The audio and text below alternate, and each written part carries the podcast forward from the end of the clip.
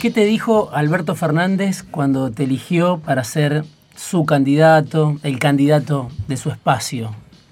Bueno, en realidad fue todo un proceso. Yo me, junté con él por un amigo en común cuando, cuando él, cuando, cuando nos entramos el sábado 18 de mayo a la mañana, que, había sido, eh, bueno, no electo, ungido como candidato a presidente, como precandidato a presidente.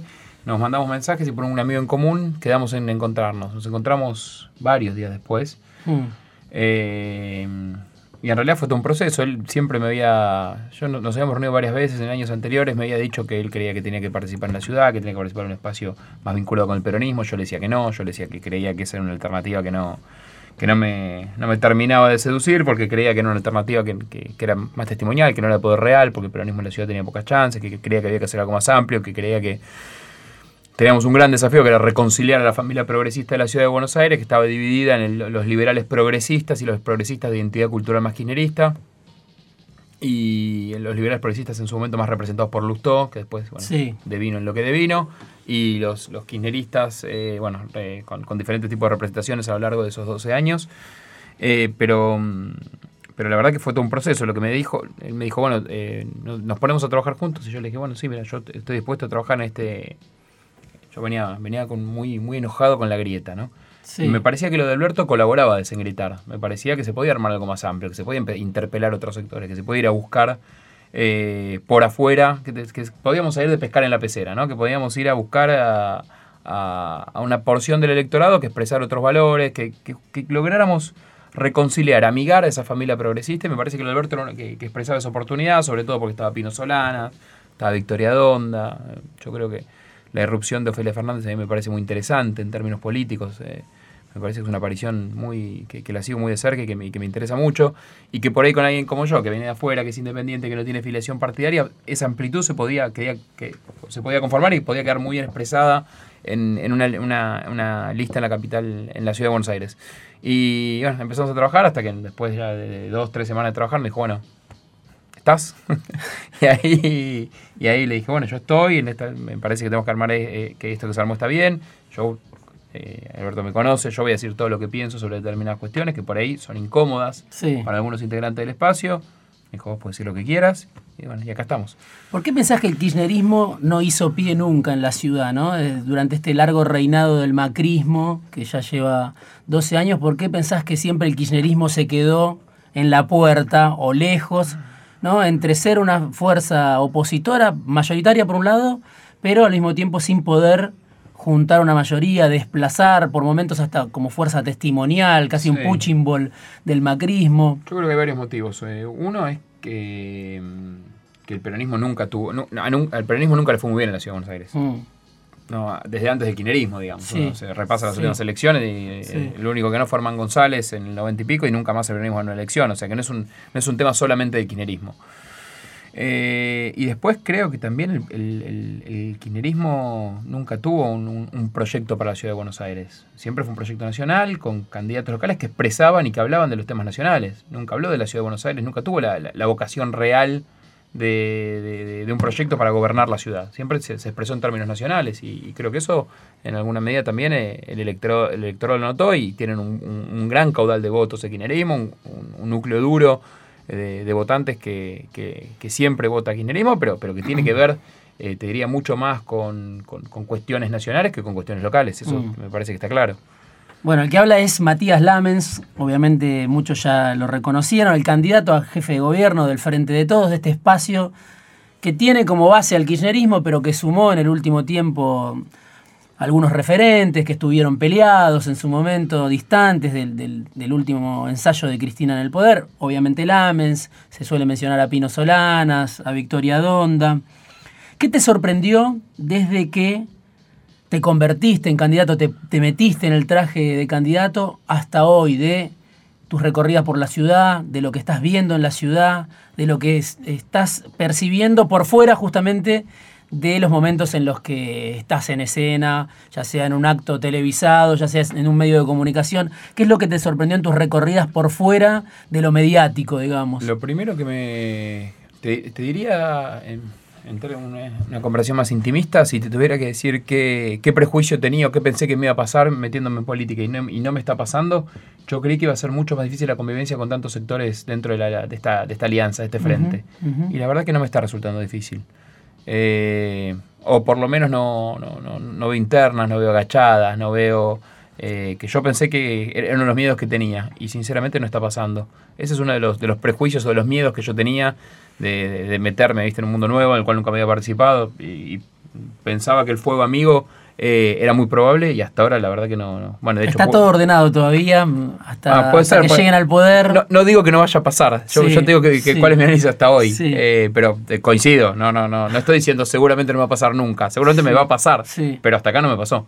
Y eso es una de las cosas que más me sorprendió porque la verdad que. mm, Bueno, que, que- que si bien no, no vengo de la política, hace siete años soy presidente de un club de fútbol, también es hacer política, también existen las listas, también existe la oposición, también existe, bueno, es un cargo político de alguna manera, Sí. que por, por la exposición pública, porque uno tiene que permanente, bueno, también estuvo en la elección del AFA, más político que eso, hay pocas cosas, así que ahí Sí. ese, ese fue un máster en, Un baño de realidad. sí, un máster en, en- en política y en negociación.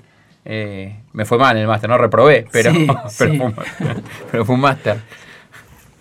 A Tinelli le fue peor, pero bueno, eh, en todo caso. Pero éramos parte del mismo proyecto. ¿Qué quiere decir esto de refundar el progresismo? ¿no? Que en algún momento apareció en una entrevista que te hizo un, amigo Hernán Banoli eh, en la revista Panamá. refundar el progresismo, ¿no? Eh, para un mensaje para una ciudad donde el progresismo existe, pero no sé si- también si es mayoría, ¿no? Yo creo que las, ninguna identidad política es, es- es mayoritaria y son y, la- y las, y, y- también son las mayorías de las identidades políticas son cambiantes, ¿no? Se, van, van permanentemente Sí. cambiando. Esta ciudad hace unos años la gobernaba el progresismo, hace- después la, la gobernó una fuerza de centro derecha. Eh, el país también es así, o sea, hay, yo creo que está dividido en tres grandes tercios, ¿no? Eh, Bueno, esto no- hay muchos politólogos que lo explican así también. Un tercio más, más conservador, más de derecha, un tercio, un tercio más, más, más, más centro izquierda, más progresista, y el otro tercio que fluctúa. Sí. Y, y la gran clave de, esto, de este tipo de países que tienen este tipo de electorado y este tipo de comportamiento político tiene que ver en quién interpela mejor ese otro 33. Ujú. Y, y creo que, mm, que lo, lo- lo que pasó en, en estos años en, en- en el país y, y en el peronismo expresan, eh, sobre todo en la ciudad, eh, expresan esta, esto, esto que te planteaba antes, de, de amigar al, al progresismo. ¿no? Eh, yo creo que, que claramente eh, entre, no sé, entre, entre Pino Solanas, de Victoria Donda, eh, muchas partes del kirchnerismo, yo te diría que, que sustancialmente, que ideológicamente, que, que en cuestiones de, de fondo están mucho más cerca eh, y que tienen muchas menos, que, que las diferencias muchas veces son más de cuestiones personales que de otro tipo. Entonces el gran desafío que nosotros tenemos cuando decimos refundar el progresismo tenía que ver con devolverle al progresismo la capacidad y la posibilidad por un lado, de, de tener eh, posiciones eh, progresistas, posiciones integradas, pero eh, también cercanas a la institucionalidad, a, cierto republicanismo que el, que kirchnerismo o que, la identidad cultural kirchnerista más dura había despreciado durante los últimos años y eso había, lo- había fragmentado a esa familia y la había alejado y había puesto esta- estas dos grandes, estos dos grandes segmentos de la población que, que deberían compartir ese espacio, como te digo, porque tienen muchas más afinidades que diferencias y que sin embargo estaban enfrentadas. Sí. Pero no es Macri el que los vuelve a unir a esas distintas variantes. decís si nos une el amor o el espanto, Sí, como el espanto, el espanto a Macri, así como en su momento también Cristina funcionó como factor de unidad opositora, hoy pareciera ser Macri, ¿no? Mira, pero creo que es. Yo lo pienso mucho eso. Eh, y creo que en realidad, o por lo menos la respuesta que se me ocurre a mí, me parece que estaría bien para, para pensar y para, para reflexionar, pero la respuesta que se me ocurre rápidamente y en esto, en esto, este poco tiempo que llevo de, de reflexión, porque estos meses son pocos, es que en realidad muchos nos dimos cuenta que, o por lo menos en mi caso, o sea, la verdad que el daño que, que le están haciendo al país en estos tres años y medio es un daño que va a ser muy difícil de reparar. Es un daño que es histórico, es un daño que va a llevar décadas repararlo, Sí, ¿no? 150 mil millones de deuda, los indicadores sociales, la, la pobreza va a terminar cerca del 40, uno de cada dos chicos pobres, o sea, los, los daños, hay daños estructurales muy profundos que no se arreglan de un día para el otro. Y Sí. me parece que la situación del 2001 era, era, era por ahí un poco más compleja que ahora en términos económicos, en términos sociales, pero también uno tiene la sensación, yo no soy economista, soy abogado, pero, pero me gusta mucho la economía y me gusta estudiarla. Me parece que había otras variables que rápidamente te permitían ¿no? eh, pe- eh, pegar un rebote. Y acá ¿no? se me ocurre el tipo de cambio. Sí. Eh, y acá por ahí uno tiene menos margen para, para, para, para ese tipo de maniobras. Entonces me parece que la salida va a ser más difícil, más dura, que va a implicar un gran esfuerzo de todos. Y me parece que lo que para volver a la pregunta, Eh, y para de la respuesta, en realidad, eh, me parece que lo, que lo que termina uniendo a todo el sector es entendiendo que, de vuelta, separados, podía haber cuatro años más de esto y que iba a causar un daño muy profundo. Las últimas experiencias del progresismo en la ciudad fueron Ibarra y Tellerman, ¿no? Eh, también en un contexto en el que el kirchnerismo era lo nuevo, el kirchnerismo era ese frente para la victoria, ese primer ensayo transversal que hizo Kirchner, donde estaba Ibarra, donde estaba Luis Juez, ¿no? Bueno. Estaba Carrió estaba Carrió al principio, bueno, este, apoyando, el planteando. miraba un poco, estaba eh, en, uno de los actos de, Ibarra, estaba Carrió, Kirchner, Ibarra, espectacular. Claro, el, este primer, el primer año, cuando lo apoyan a Aníbal Ibarra, terminó muy mal, terminó en tragedia lo de Cromañón, y terminó también este, frustrado el proyecto de, de Tellerman en alguna disputa que quedó en los libros de historia con Alberto Fernández en ese momento. Pero digo, ¿qué, qué te diferencia a vos de ese progresismo, de ese último progresismo que dejó una, una imagen, me parece, de impotencia en la ciudad de Buenos Aires. Y vino el macrismo y se convirtió en una especie de, de topadora que llegó hasta, hasta la nación, montado en su experiencia en la ciudad, montado en su crítica al progresismo. Mira, a nosotros eh, lo, que nos, te diría que lo que nos diferencia eh, en términos de gestión eh, es que primero tenemos un, un, buen antecedente en un, en un, club de fútbol, sabemos lo que es gestionar. Segundo, en mi caso personal, eh, vengo, de, vengo del ámbito privado, sé lo que significa la gestión.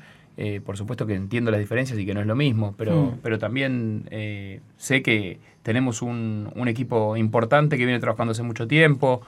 Me parece que, lo que me diferencia, te diría, sobre todo en términos de, de, capacidad de, gestión, tiene que ver con, lo, que nosotros podemos ofrecer como antecedente. Y, y que es claro que hemos, hemos tenido la posibilidad de, de gobernar durante estos últimos siete años un club, un club importantísimo de Argentina, que, ha, que, en términos patrimoniales ha tenido una gestión muy exitosa, en términos deportivos también, en términos institucionales, que tiene una impronta muy marcada en lo social. Eh, y además creo que, si bien la, fue, fue, muy malo, como decís, terminó en tragedia, eh, también es cierto que, los 12 años de, macrismo yo creo que, no han resuelto algunas cosas que, que no han puesto la prioridad en cuestiones que, deberían ser resueltas en una ciudad como Buenos Aires, que tiene un presupuesto riquísimo, que tiene un presupuesto de, una gran capital europea y que, no, ha sido, no, han sido resueltos porque no son prioridad. Yo eh, propongo volver a poner la prioridad en, cuestiones que tienen que ver con, la salud, con la educación, con el empleo, que son, son, temas que, hasta acá nunca han estado en agenda en, en la ciudad de Buenos Aires, inclusive en las gestiones progresistas. Vino Matías Lamens esta noche a Fuera de Tiempo, el presidente de San Lorenzo, el candidato a jefe de gobierno del Frente de Todos. Vamos a hablar también de San Lorenzo después. Vamos a un corte y volvemos para seguir hablando con Matías Lamens.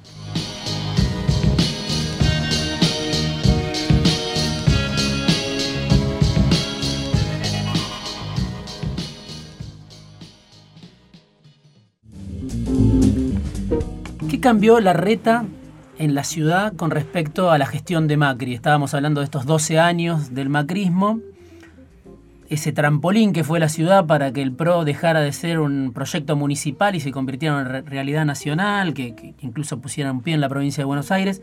Pero tenemos estos cuatro años de la reta. ¿Qué cambió la reta, reconocido incluso por algunos opositores, por su capacidad de gestión, por su voracidad política, por su ambición, por su astucia incluso. ¿Qué cambió para vos, si es que cambió algo, con respecto a Macri en estos cuatro años? Mira, yo creo que lo que... Mm, ahora, en la, mayoría de las cuestiones se, han mantenido, inclusive yo creo que muchos de, los, de, lo que hicieron en, Ciudad lo, han llevado a Nación y, y, les ha ido muy mal. Eh, me parece que, te diría, si te tuviera que, mencionar cuál es el principal cambio o, qué pasó en estos cuatro años, es que cuando vino la crisis económica en la ciudad de Buenos Aires se notaron todas las falencias de gestión, todas las cuestiones que antes cuando la, gente estaba mejor económicamente, eh, no, no, no, estaban en agenda, ahora se volvieron un tema, ¿no? en, el sur de la ciudad, Diego, el, desempleo es del 17% y quedó en evidencia que el gobierno de la ciudad no tiene un plan, que no tiene un plan de desarrollo económico. Tengo entendido que en estos días van a presentar un plan de desarrollo económico. Bueno, en 12 años, en 12 años, genial que lo hagan, ¿eh? pero digo, en 12 años no lo hicieron. evidentemente no estaba en agenda. Entonces yo creo que lo, que lo que sucedió en estos 12 años es que se gobernó de una determinada manera, poniendo el acento y poniendo por ahí una... teniendo una política muy municipalista. de hacer obras, de, puentes, de plazas, de veredas, que está muy bien. Yo creo que eh, la gestión de la obra pública ha sido buena y creo que hay que continuar ese plan. Pero, pero también es cierto que, se han puesto malas prioridades, porque si terminaron una obra como el Paseo del Bajo, que es una obra millonaria, espectacular, en los tiempos acordados para poder inaugurarla y no pudieron terminar con las 54 escuelas que prometieron para que los chicos tengan vacantes, no pudieron eh, hacer un hospital más en, todos estos años, iban a inaugurar un hospital en Lugano, no lo, prometieron, lo vienen prometiendo hace 10 años, todavía no, lo pudieron terminar. Entonces cuando yo hablo de esto, hablo de prioridades. Es un gobierno que tiene las prioridades puestas en otro lado. Yo propongo que eh, Buenos Aires una, vuelva a ser una ciudad de oportunidades. Yo soy hijo de una española que vino a los 7 años de España. Soy hijo de un tipo que vino a, los 12 de Santa Fe que no tenía un mango, vino a mm. trabajar. Y a mí, vinieron a Buenos Aires, está bien, hay obviamente hay un contexto nacional también, pero Buenos Aires es una ciudad de oportunidades. Vienen acá, consiguen trabajo, fueron, fueron, al, fueron al colegio público, fueron a la universidad pública. Entonces yo creo que, que, Buenos Aires tiene que volver a ser esa ciudad de oportunidades y claramente cuando uno ve la ejecución presupuestaria y ve la evolución que han tenido los, los ítems que para mí son prioritarios, como educación, como salud, eh, como desarrollo económico, como ciencia, bueno, había un retroceso enorme. El caso de salud es muy elocuente, 25% del total de presupuesto se, gastaba en el 2008, hoy se gasta el 17, 8 puntos porcentuales del total de presupuesto perdido. ¿Y a dónde va esa plata? Mira, el gobierno de la ciudad gasta, para, este, tengo algunas, eh, algunas, algunas perlitas que me parece que son muy, eh, ah, son, son, muy buenos ejemplos. El gobierno de la ciudad gasta, por ejemplo, 2.200 millones de pesos en, en, el arreglo de veredas y 1.200 millones de pesos en infraestructura, en infraestructura escolar. Hmm. Eh, el pago de servicio de deuda pasó del 1% hace 10 años a 8% ahora. en pauta publicitaria el año pasado, que no fue un año electoral, tenía presupuestados 1.800 millones de pesos y gastó 500 en ciencia, en investigación y desarrollo. Tiene un blindaje, ¿no? La reta siempre se habla del blindaje, muchas veces los mismos periodistas o los mismos medios que tratan muy mal a Macri, bueno, acostumbran a tratar muy bien a la reta o a tratar muy bien a Vidal, bueno, ha pasado en estos años, no es algo que haya inventado el macrismo, el uso de la pauta publicitaria, pero es marcado en el caso del gobierno de la ciudad. Nosotros ayer presentamos un plan que tiene que ver con, dotar de, transparencia a, todo el sistema que hoy de, contrataciones y también eh, en, esa propuesta hablamos de crear una ley para, manejar la pauta oficial. La pauta oficial, lo que pasa con, con el gobierno de la ciudad, lo venía marcando el usted en el 2015. La verdad que es, muy preocupante, porque aparte se gasta sin, ninguna, sin ningún control, sin ninguna publicidad, no hay publicidad de los gastos. Para las compras y contrataciones hay un decreto que se llama el 433, que casi el 20% del total del presupuesto de los ministerios se gasta a través de ese decreto que no, no se informa nada. Es, discrecional del funcionario. Entonces, me parece que, como decís vos, evidentemente han logrado tener una cobertura mediática que hace que muchas cosas que son que, a nuestro criterio son graves, que, merecerían por lo menos ser, ser conocidas en la opinión pública, no lo sean. Ahora te voy a preguntar por esto del plan de políticas de transparencia. Pero vos mencionás en tu plataforma el tema de los negocios inmobiliarios, mencionás el tema de la vivienda, mencionás el tema de la especulación inmobiliaria. Ahora, hablabas también del paseo del bajo. Digo, detrás de eh, la especulación inmobiliaria hay actores muy grandes en la Argentina, en especial en la ciudad. En el Paseo del Bajo sabemos que está Calcaterra, que era eh, que es el primo del presidente y también tenía su constructora, después la vendió a Marcelo Mindlin. Pero tenés, por ejemplo, acá muy cerca de la radio, los terrenos que eran del tiro federal, que los compró. Huerten. Sí, Huerten con Cielequi, ¿no? Un consorcio que se llama Landmark, se beneficiaron de tierras que eran públicas, con esta política que tiene el gobierno de la ciudad. Lo tenés a Elstein, ¿no? el, gran dueño de, shoppings en la ciudad, también de tierras. Hay un conflicto en Caballito, incluso con un terreno que es de Irsa, Caputo, Calcaterra. Digo, detrás de la especulación inmobiliaria, consultatio de Constantini, ¿qué haces con eso? Asumís mañana en la jefatura de gobierno. ¿Qué haces con esos actores? ¿Qué, ¿Qué, reglas les planteas a esos actores? Porque hay por supuesto, eh, para que haya carencia de vivienda. Hay seguramente tierras fiscales y hay planes que tienen que ver con el Estado, pero también hay especulación, también hay un valor del metro cuadrado que muchas veces depende de esa especulación, de esos grandes actores. ¿Qué política te das con esos que son intocables ¿no? y que muchas veces deciden, definen y tienen más peso desde el mercado ¿no? Que el propio estado de la ciudad. Mira, el, estado de la ciudad de Buenos Aires tiene, como, como bien marcas vos, mucha tierra, mucha tierra pública. Ahora está en un gran proceso de venta. Es impresionante la cantidad que, de, metros cuadrados que han vendido. Yo lo que creo es que la, la ciudad de Buenos Aires, el gobierno de la ciudad de Buenos Aires, tiene que orientar y tiene que intervenir el stock inmobiliario. Esto quiere decir eh, construir a través de un convenio público-privado, que puede ser con alguna constructora, no hace falta que sea ninguna de las grandes, pero, pero puede ser con alguna constructora media, eh, viviendas asequibles. Este es un plan que se implementó en Nueva York, que, es exitoso en otros lados del mundo, y tiene que ver con cómo el Estado orienta la inversión privada. Esto no mm. quiere decir que, que las tenga que construir el Estado, que sean viviendas sociales, quiere decir ¿Cómo, ¿Cómo, las orienta? Te doy un ejemplo concreto. En los últimos años en Buenos Aires, en Buenos Aires se construyeron 10 millones de metros. De los 10 millones, más del 85% son viviendas de lujo. Eso no soluciona el problema de la vivienda. Y pasa lo que marcaste vos. Buenos Aires hoy tiene el metro cuadrado más caro de América Latina. Después de la devaluación, no bajó. Sí, Con el dólar a 45 y con el dólar a 60. Es imposible para alguien comprarse una casa. Para un tipo que está laburando, que está empezando para un matrimonio, que los dos, inclusive que laburen los dos y los dos como un sueldo. Es imposible comprarte una casa. Primero porque no hay crédito y segundo porque no hay vivienda. Porque hay una cuestión de oferta y demanda, por supuesto. Eh, hay, poca oferta de ese, tipo de, ese tipo de departamentos. Y además, si bien hay una demanda, hay una demanda que es restringida por el poco acceso al crédito. Entonces, mm. lo que nosotros tenemos que lograr es trabajar en... ¿Tenemos herramientas? Desde ya que las tenemos. Tenemos el Banco Ciudad, que, tiene, que tiene una capacidad extraordinaria, y después tenemos la posibilidad de orientarlo. ¿Cómo orienta el, cómo orienta el Estado al inversor privado? A través de beneficios impositivos. Eso, eso sucede en otras partes del mundo. Si vos construís en determinado lugar, te cobro menos impuestos, te puedo dar plusvalía, a diferentes beneficios que el Estado puede dar para orientar la inversión privada. Mm. Eso es lo que tiene que hacer. Y tiene que. ¿Sabés qué pasa al final del día, Diego? Eh, cuando vos decidís para, para qué te metes en política y por qué querés ser, jefe de gobierno y, y por qué querrías ganar eventualmente, vos tenés que preguntarte a qué intereses querés representar. Por eso, todos estos grandes desarrolladores, digo, inmobiliarios, obviamente trabajan en ese segmento, ¿no? El segmento que tiene que ver con las viviendas de lujo. Tenés Puerto Madero, ¿no? ¿Qué haces, por ejemplo, con Puerto Madero? Que es un lugar donde muchas veces, obviamente, hay desarrollo inmobiliario, donde muchas veces hay especulación inmobiliaria, donde muchas veces, este, qué sé yo, hasta puede haber lavado de dinero. ¿Qué puedes hacer desde la ciudad? Con, lavado de dinero desde la ciudad puedes hacer poco. Es una cuestión nacional que, me parecería bien que, empecemos a tratar. Eh, pero después con Puerto Madero yo creo que ya eh, como, como bien decís vos, el único tema que uno puede sospechar es el lavado de dinero, porque después en pie deja de ser negocio, ¿no? Construir para tener los departamentos, en muchos, muchos departamentos que están vacíos. Sí. O sea, yo creo que eso es un, un, tema que, que, el mercado solo lo va a sanear.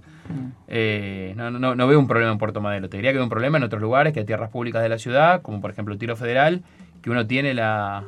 el olfato no le falla eh, donde están eh, preparando negocios, negocios muy grandes a través de la venta de tierras públicas. Yo estoy absolutamente en contra, lo dije ya, de la venta del CENAR. Me parece que es una... Eh, Eso no se hizo todavía, pero lo del tiro federal sí ya se hizo. Lo del tiro federal ya se hizo, ya se vendió, pero, no, no, no, sucedió por suerte con el CENAR. además del CENAR atrás está el Romero Bres, que es un profesorado, que, que también hay que, hay que cuidarlo, hay que defenderlo, hay que proteger a los profesorados. Así que si nosotros somos gobierno, eh, nosotros, por eso te, dije recién, la pregunta que uno se tiene que hacer es los intereses de quién representa cuando gobierna. Hmm.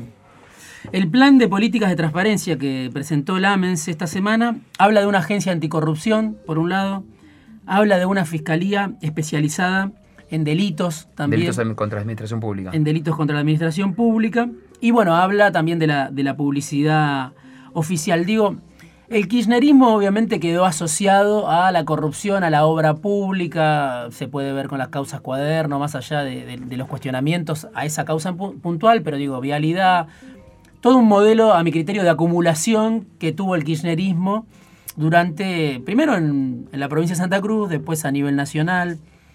El macrismo tuvo otra lógica, ¿no? Funcionarios este, muchas veces que son millonarios, con mucho poder, la ingeniería offshore la pregunta es, ¿cómo financiás la política? ¿No? Porque eh, vos hablás fuera de micrófono con algunas eh, figuras del kirchnerismo que no tienen pruritos, digamos, y te dicen, bueno, ¿cómo financiás la política? Te plantean. La corrupción era una manera, nadie lo puede decir esto públicamente ni reivindicarlo, Alberto Fernández no lo va a decir porque aparte, bueno, se alejó en su momento, pero muchos te dicen, la política se financiaba así, ¿cómo la financiás cuando representás a un partido que no es el partido de los empresarios, como puede ser el PRO, ¿no?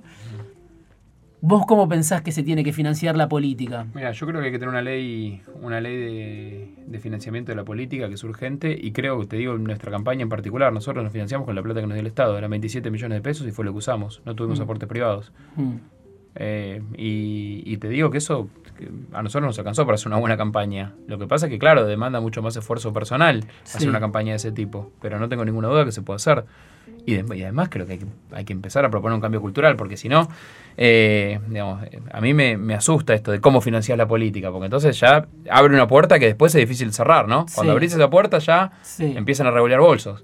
Sí, pero es el mecanismo en el que se financió la política, yo creo, por lo menos desde el regreso a la democracia. Bueno, por eso, yo por eso lo de. Te digo, eh, yo celebro que, la, corrupción haya sido un tema tan, tan, tan de agenda durante tanto tiempo. Hmm. Porque hizo que, todo ese universo se reconfigurara. Eh, inclusive que, el mundo, que el sector privado ponga menos dinero para las campañas. Yo, e, eso me, me parece que, está bien, yo lo celebro. Y me parece además que que cuando el sector privado interviene en las campañas es complejo, ¿no? Porque nunca intervienen porque están de acuerdo con vos, porque les gusta cómo pensás. En general intervienen esperando que a cambio, para condicionarte. Entonces siempre eh, es interesante que, desde el Estado se puedan financiar eh, las campañas. Me parece que eso, lejos de ser caro, va a terminar siendo más, viste que, hay algo también del sentido común que dicen, no gasten la plata en política. Yo le diría a la gente que en realidad hay que empezar a reflexionar sobre eso y decir, nos va a salir más barato que el Estado financie las campañas. Claro, el tema es si, podés competir con de repente un Francisco de Narváez que llega a la política o un gran empresario que llega a la política, si podés competir desde los partidos tradicionales o de los partidos nuevos, mucho más si es un partido chico, no ligado a intereses empresarios. yo creo que hoy la, la, la, política y las herramientas, la tecnología cambió tanto que fíjate que las campañas hoy cambiaron, no es como antes, antes las campañas eran mucho más costosas en términos de un acto con 100.000 personas, la valla, lo Hoy ya no, eso no existe más. Y eso me parece que eh, eso también va a tener que ver con, con que valgan menos las campañas y que tengan, sí, mucho de, mucho de ingenio. No sé, yo te digo, para mí el hit de campaña fue si vos querés la reta también. Sí. Salió cero. Sí. Hay gente amiga que salió cero. eso. Y eso fue lo que más te ayudó, decís, en la campaña. No, fue el hit de campaña. O sea, vos, aparte de periodista, andás por la calle. ¿Tengo razón o no? Se lo cantan en todos lados. Se le salía en la terminó el recital de Caetano Veloso y la gente se lo puso a cantar. Sí. O sea, y eso no, no, no, hay, no hay plata que pague eso. Y sin embargo pasó. Y la mm. campaña nuestra, vos la ves, es una campaña austera. Vos en estas redes sociales son austeras. Vos ves en qué auto ando yo y o sea, que, lo, que te digo te lo puedo. Te das cuenta que, hay un correlato entre lo que te estoy diciendo y lo que hago. Que para mí es parte de lo que hay que verle de la política, ¿no? Empezar a vivir como, como, como decimos. ¿Qué relación tenés con la Cámpora? La agrupación La Cámpora, que generacionalmente es una agrupación que tiene mucho que ver con vos, tienen muchos la misma edad que vos. Son mucho más grandes, yo parezco más ¿Más grandes? no, bueno, hay de todo. Pero a ver, decime quién. Ninguno. No, este, qué sé yo, hay muchos que tienen tu edad. ¿Quién? Eh, bueno, Mariano Recalde es más grande, Mariano tiene 47, yo tengo 39. Axel tiene 47. debe tener tu edad. No, Guado este, no, Guado tiene más, 44, 45. No, soy mucho y hay muchos otros más jóvenes, ¿no? También, de la cámpora. Te diría que de, los, de, los, conocidos ninguno. Lucila Volnovich, este... Luana, eh, Luana, Luana, Volnovich. Luana que tiene. Pero, mm, bien, la verdad que no, yo no tenía poca relación con ellos. Eh, muchos, con muchos compartimos colegio sin habernos cruzado, digamos, por la diferencia de edad, pero, pero sí después en torneo de exalumnos y demás.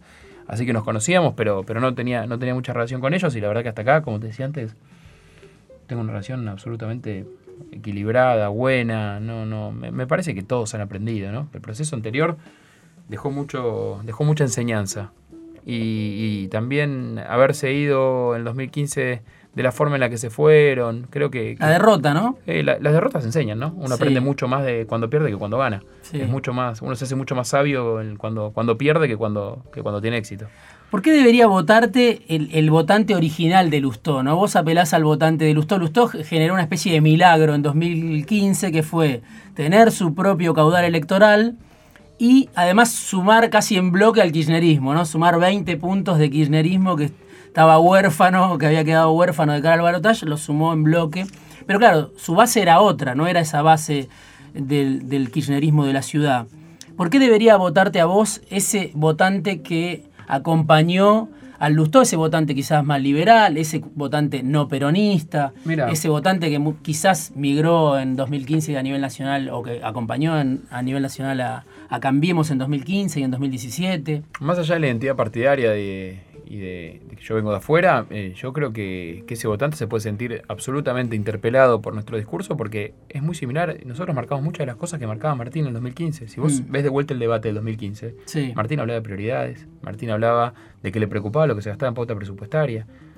Martín dijo, y yo con esto no estoy de acuerdo, pero me parece una muy buena frase, dijo, la reta, en el 2017 dijo, la reta todo lo que puede lo compra y lo que no lo paga. Sí. Hace dos años de eso. Sí. No hace 15. Sí. Ahora están juntos haciendo campaña. Después te, marcaba que le preocupaba. ¿Te acuerdas que en el debate sacó un cuadrito que marcaba que la línea, la inversión en educación tendía a cero, decía? Y la línea era descendente, bien descendente. Sí. Fue hace cuatro años. Eso, ese, ese, esa curva empeoró. No mejoró. Entonces, yo tengo las mismas preocupaciones que tenía el en 2015. Lo que pasa es que no veo que se hayan solucionado. Todo lo contrario, te diría. Por eso creo que nos puede votar. Nos puede votar porque tenemos un diagnóstico similar de la ciudad. Porque nos preocupan cosas muy, similar, muy parecidas. Y porque tenemos una diferencia que tiene que ver con algo generacional, que es, no hay que hacemos una posición y, planteamos un, tenemos un gobierno, una, una, una, posición propositiva que quiere gobernar, pero sin empezar todo de vuelta. Yo no, hay cosas que reconozco que están bien. Mm. Yo no digo que hay que empezar de vuelta en la Ciudad de Buenos Aires. No sé, el Paseo del Bajo es una buena obra, pero claro que es una buena obra. Lo que hicieron con los trenes, los pasos a nivel, ¿está bien? Está bárbaro. Lo que digo es, hay no entiendo las prioridades. No entiendo cómo tenés 7.000 personas durmiendo en la calle cuando tenés el presupuesto de Madrid. No entiendo cómo tenés 22.000 pies que no tienen vacantes si pudiste terminar una obra de 6.000, 7.000 millones de pesos. O sea, nuestro planteo es claro. ¿Y cómo, por qué creo que nos puede votar el, que en su momento eligió a Lustó? Porque compartimos el diagnóstico que tenía Lustó en ese momento. Es absolutamente el mismo. Fernández, eh, por supuesto, es un candidato que era impensado, quizá hasta hace poco. Se reconcilió con, con Cristina Kirchner hace no tanto y eligió a Matías Lamens como jefe, como candidato a jefe de gobierno. Sin embargo, él era representante también del PJ porteño, ¿no? Del PJ de la ciudad, que son personajes que por ahí no son conocidos públicamente, pero Víctor Santamaría, Juan Manuel Olmos, ¿no? Son personajes que muchas veces, en el caso de Víctor Santamaría, es el dueño de Página 12, tiene medios de comunicación. Son personajes que convivieron con la reta de buena manera durante todos estos años, ¿no? Este, en el caso de Santa María hasta hay una cuestión generacional también, criados juntos en el menemismo.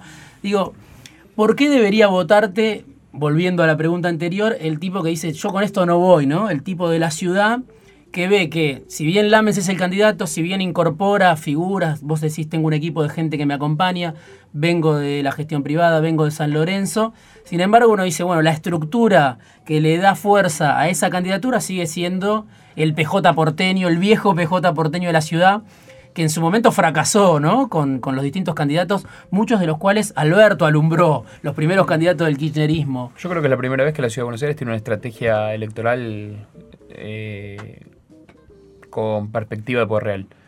Y me parece que todos la han sabido construir, inclusive el peronismo, que muchas veces, el peronismo local, que muchas veces se le ha achacado esta, esto que decís vos, de, no tener la voluntad de ganar. Y me parece que esta es la primera vez que hay una, una, una perspectiva de, ganar la ciudad y que sea y que todos han hecho un esfuerzo grande. Yo te aseguro que a toda esa a toda, toda esta gente que mencionas vos y toda esta gente que viene de muchos años de la política, el PJ porteño y mucha gente que, que ha, que ha estado históricamente Hasta Andrés Rodríguez se me, se me escapa, el líder de UPCN que está volviendo también a esa mesa. Que ha estado históricamente en esa mesa, no le debo causar mucha gracia que el candidato sea yo. Y probablemente no. probablemente no, pero están ahí, ¿no? Este, el tema es quién gobierna también, como siempre, en, la política en general. Bueno, en nuestro caso me parece que está claro. También decían lo mismo quién iba a gobernar cuando subimos en San Lorenzo y, atrás estaba Marcelo. Me parece que eso tiene que ver con cuando uno, cuando uno tiene tiene la posibilidad de resultar electo y después eh, eh, uno gobierna en el día a día con trabajo y la impronta del gobierno la marca uno con las decisiones que toma y en eso cuando uno cuando uno se sienta en el sillón tiene la potestad absoluta de tomar decisiones. ¿Te sentís en deuda con Tinelli? En deuda no, de agradecimiento sí. soy, soy, una persona muy agradecida y me gusta que la gente lo sea. Y tengo un sentimiento de, gratitud eterno. Eterno porque me permitió ser presidente. Para mí San Lorenzo es... Eh, no es el club del que soy hincha, es, eh, no, no, es solamente el club del que soy hincha, no es solamente los 11 jugadores que están en la cancha el domingo, es la historia con mi viejo, mi viejo se murió cuando yo tenía 7 años y, el vínculo que tengo permanentemente con mi viejo, todo yo no hay día que no entre a San Lorenzo y no piense en mi papá, al día de hoy que tengo 39, 32 mm. años después, entonces para mí haber tenido la posibilidad de ser presidente de San Lorenzo, de haber hecho todo lo que hicimos, de haber ganado la Copa Libertadores, de haber conseguido la vuelta a Buedo, de haber puesto de pie al club y que hoy sea uno de los clubes más importantes de Argentina en términos patrimoniales después de la gestión que hicimos, para mí es uno de los mayores orgullos que tengo y que voy a tener siempre. Me toque lo que me toque después en la vida. Salió publicado en estos días que hubo un encuentro con Tinelli, con vos, con Alberto. El sábado pasado. El sábado pasado. El sábado estuvimos con Alberto y con Marcelo en la casa de Alberto, charlando un poco de todo. Yo tenía ganas de que se vieran. Ahí Alberto tiene un plan contra, contra el hambre que quiere, quiere convocar a diferentes actores eh, del- de la sociedad civil. Me Sí. parece que Marcelo en eso puede aportar, que es un gran comunicador, que tiene sensibilidad. lo- Tenían una mala relación en algún momento. bueno, históricamente habían tenido algunos cruces, por Sí. eso me parecía bueno que estén cerca, porque me parece que además, Diego, que, que para lo que viene de Argentina va a ser importante construir puentes, construir consensos, y de verdad, ¿no? Como dicen históricamente los políticos, ¿viste? Que de, no, sí, vamos hay que construir consensos de verdad, de fondo, hay que sentar a todos a la mesa y explicarles que si no lo construimos, ta- estamos a un, a un paso del abismo, digamos, que nos falta que nos empujen. Y Tinelli puede colaborar, decís vos, con una eventual gestión de Alberto. Sí, no, no, no con un cargo, no como ministro, pero sí creo que puede colaborar y, y que también construir eh, ese, esa constituir esa mesa contra el hambre y dotarla de, de- de figuras importantes con, con- con legitimidad también le va, a dar, le va a dar peso específico a esa mesa. Lo último que te pregunto es por San Lorenzo, justamente. Aparecía también mirando un poco las finanzas de San Lorenzo, vos diciendo que tiene una deuda hoy de 700 millones de pesos. Eran cifras de hace unos meses. Sí, no sé, sí. ¿cuál es la situación hoy de San Lorenzo? ¿Está Mirá. mejor? ¿Está peor? Mirá, También eh. vi algún informe de la subcomisión del hincha. Digo, ¿cuál es la situación? metiste en la interna de San Lorenzo? Sí, sí, conozco a alguna gente ahí también. Digo, ¿cuál es la situación del, del club? Eh, a mí me sorprende ese número, ¿no? Pero no, no conozco la historia, no sé si ese número es un número de una deuda muy grande, estos Claro. 700 millones de pesos, vos decís, eh, incluso es mayor si se cuentan otros En pasivos. realidad, cuando, cuando vos eh, analizás la deuda de un club o, o de, o de una empresa cualquiera, eh, es muy difícil analizar la deuda solo. Vos tenés que analizar el patrimonio neto. Ujú. Vos tenés que analizar el, el- el activo, analizar la deuda. Si yo te, vos me decís, mira, Matías, yo debo 100 mil dólares, pero tengo propiedades por 3 millones de dólares y no pasa nada con que Ujú. deba 100, ¿no? Sí, Eh, esto es muy parecido, San Lorenzo tuvo un incremento patrimonial que es el más grande de la historia, no solamente por lo que pasó con Carrefour, que compramos las tierras, que fue una negociación extraordinaria, sino además porque hoy patrimonialmente San Lorenzo está muy, es un club que está muy sólido, por los juveniles que tiene, por la cantidad de jugadores que puede potencialmente vender y en, y en- y en un muy buen número. Yo creo que el, el- el pasivo que, que vos decís, yo creo que eh, va a ser un pasivo que va a estar, va a estar por encima de eso, pero es un pasivo, eh, primero, absolutamente manejable, segundo, que es lo más importante, eh, con un patrimonio neto positivo. Nosotros cuando subimos en San Lorenzo tenía patrimonio neto negativo. Para la gente que no, pues no entiende contabilidad y está en todo, en todo su derecho de no saber, patrimonio neto negativo quiere decir que ni aún vendiendo todos sus bienes podía pagar la deuda San Lorenzo. A ese nivel estaba el club. sí. Bueno, nosotros- como- la Argentina, más o menos, que, que va a quedar. que debe un PBI. Sí. Nosotros nos pusimos a trabajar en eso rápidamente, lo rever- revertimos el patrimonio neto negativo, tenemos patrimonio neto positivo hace muchos años, va a quedar un club con un, con un patrimonio, no solamente un patrimonio general, sino un patrimonio neto, quiere decir de activo sobre pasivo, y, y además con, con una perspectiva magnífica en cuanto a la tierra en Boedo, un microestadio que antes no tenía en el centro geográfico de la ciudad, eh, muchos chicos de divisiones inferiores, el- muchos chicos, eh, no, no sé si son muy futboleros, pero eh, muchos de los chicos que juegan las selecciones juveniles son de San Lorenzo, son patrimonio del club, tienen contrato. Eso es eh, hoy es, es un, es un activo increíble. El, el nueve goleador de la selección eh, sub-20, que ahora debutó en la selección mayor, es Adolfo Gaich, es un chico que es del club. Eh, y en ese sentido, eso tiene que ver, eh, no es casualidad, es un trabajo de inferiores que se hizo durante siete años y que hoy hace que también el chico, el, el capitán de la selección sub-17 que está por jugar el mundial, ese- sea, el- sea un jugador de San Lorenzo. Eso es un activo que, que ni siquiera está contabilizado en los balances, porque vos no podés contabilizar hasta no vender, digamos. Tiene, tiene valor, tiene un, tiene un valor neteado en peso Sí. muy bajo. sí. Entonces, San Lorenzo Los malos resultados, eso no. San Lorenzo queda en una situación extraordinaria. Hemos tenido los resultados deportivos más importantes de la historia del club. Ganamos la Copa Libertadores, jugamos la final con el Real Madrid. El fútbol no es una ciencia exacta y el año pasado nos fue mal con, con Almirón, que trajimos un técnico Digo que... por si hay algún hincha de San Lorenzo que esté escuchando. Hay muchos, así que seguro ahí. Y por ahí no se conforma con el balance. El año pasado... No, bueno, igual ahora pará, ahora esta vez- este semestre estamos bien. Sí. Eh, el año pasado tuvimos una apuesta que, que yo, bueno, que es como decíamos recién, uno aprende mucho cuando le va mal, ¿no? Cuando, cuando le va bien, el éxito, el éxito no está bueno. Porque no, uno no aprende nada del éxito. Eh, pero cuando le va mal aprende, aprende mucho. Nosotros trajimos el año pasado un técnico que, se llamaba Jorge, se llama Jorge Mirón, que era el, el técnico del momento. Lo quería la Ujú. selección, lo quería Macri para, para selección, lo quería Boca. Eh, lo trajimos, el tipo la verdad que se la jugó, decidió venir a San Lorenzo. Y nos fue muy mal. Nos fue muy mal. Eh, hay que hacer autocrítica, había que, que rápido cambiar, pero, pero la verdad que, que el fútbol tampoco es una ciencia exacta, ¿viste? Vos a veces traes los jugadores que quiere el técnico, traes al mejor técnico y, y te va mal. Matías Lames, candidato a jefe de gobierno por el Frente de Todos, presidente de San Lorenzo. Gracias, Matías, por haber venido esta noche. Diego, un placer.